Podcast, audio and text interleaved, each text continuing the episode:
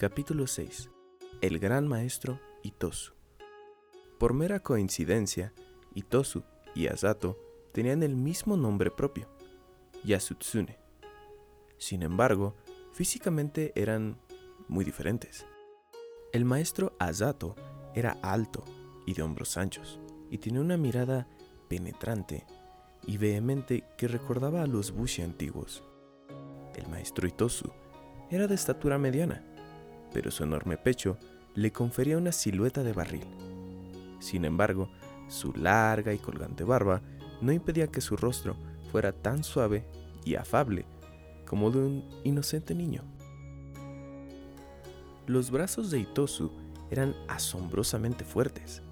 Cuando bebían juntos, Asato e Itosu pasaban a menudo el tiempo haciendo vencidas con los brazos, y Asato se veía obligado, invariablemente, a reconocer la derrota, aun cuando usaba ambos brazos. Antes de rendirse, solía decir, en ocasiones como esta, solo se puede hacer una cosa. Entonces, sacudía con un golpe el brazo de Itosu y con increíble rapidez atacaba con una mano en forma de lanza, deteniéndose justo delante de los ojos de Itosu. Debo explicar que las vencidas de Okinawa son diferentes a las de Tokio.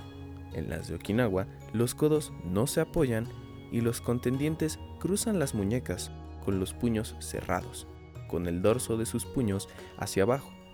La forma es la misma que para el bloqueo interior de antebrazo, que explicaré más tarde. Tal como he dicho antes, creo que el proverbial agarre de Itosu Sensei era más un don natural que una cualidad adquirida por medio del entrenamiento. Esto se ilustra con lo que sucedió una noche cuando estaba en el distrito Tsuji de Naha. Era la zona para salir de noche, y él estaba a punto de entrar en un restaurante, cuando un joven oculto entre las sombras saltó de repente detrás del maestro Itosu, y con un brusco kiai dirigió un golpe a su costado.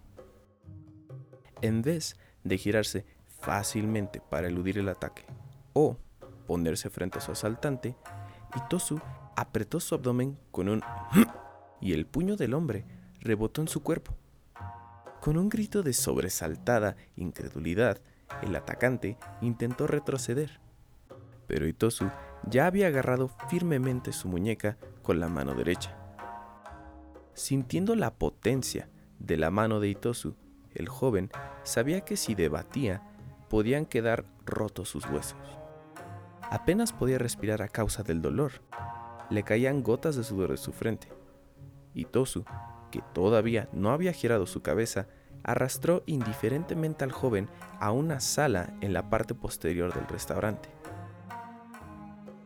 Sin aflojar su agarre de la muñeca del hombre, Itosu se sentó y pidió a la asombrada camarera que sirviera comida y sake. Cuando llegó el sake, Itosu cogió una taza con su mano izquierda y con la derecha hizo dar la vuelta a su tembloroso cautivo. Aflojando finalmente su agarre, miró por primera vez la cara del joven, sonrió ampliamente y dijo, No sé qué inquina tienes conmigo, pero ¿por qué no tomamos un trago? Sin habla por el temor y la vergüenza, el joven hizo una profunda reverencia. El cuerpo de Itosu estaba forjado y templado hasta el punto de parecer invulnerable. Podía recibir golpes de hombres muy fuertes sin mostrar signos visibles de dolor o lesión.